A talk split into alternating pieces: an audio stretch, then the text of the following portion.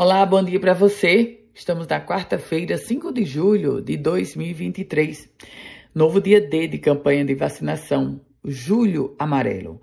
A Prefeitura Municipal de Natal realiza no próximo sábado o dia D de vacinação do Julho Amarelo, é o mês de luta contra as hepatites virais. Na ação, as unidades básicas de saúde e os pontos extras de vacinação intensificarão a aplicação de imunizantes contra hepatite A e B.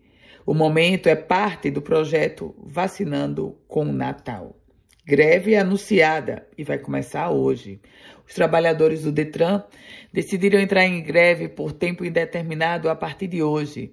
Essa decisão foi adotada em assembleia e leva em consideração a falta de propostas do governo para atender aos pedidos da categoria. Pedidos que vão, por exemplo, sobre reposição das perdas salariais e realização de concurso público. Por falar em concurso, vai ter concurso para o IBGE, inclusive 173 vagas para o Rio Grande do Norte, salários que chegam a R$ 3.100. O concurso do IBGE será para agentes de pesquisas e mapeamento e supervisores de coleta e qualidade. As oportunidades estão disponíveis nos 26 estados e no Distrito Federal. No total, 7.548 vagas. Polícia. Pelo menos três advogados foram autuados e dois deles presos em uma ação conjunta da Força Tarefa SUSP Natal, que conta com a atuação da Polícia Federal, Polícia Civil e Polícia Militar.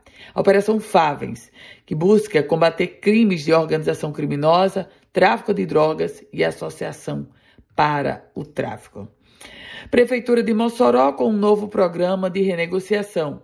Os contribuintes de Mossoró que possuem débitos com o fisco municipal podem quitá-lo com desconto de até 90% em juros e multa. A possibilidade de quitação de impostos como IPTU, ISS e outras taxas municipais pode inclusive ser feita pela internet. Mais uma vez, o Hospital Valfredo Gugel superlotado. Pois é.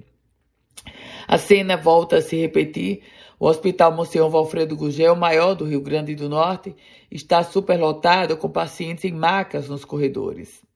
A Secretaria Estadual de Saúde afirmou que vai dar celeridade às cirurgias eletivas para assim tentar desafogar o hospital. Com as primeiras notícias do dia, Ana Ruth Dantas. A você, um ótimo dia. Se quiser compartilhar esse boletim, fique muito à vontade.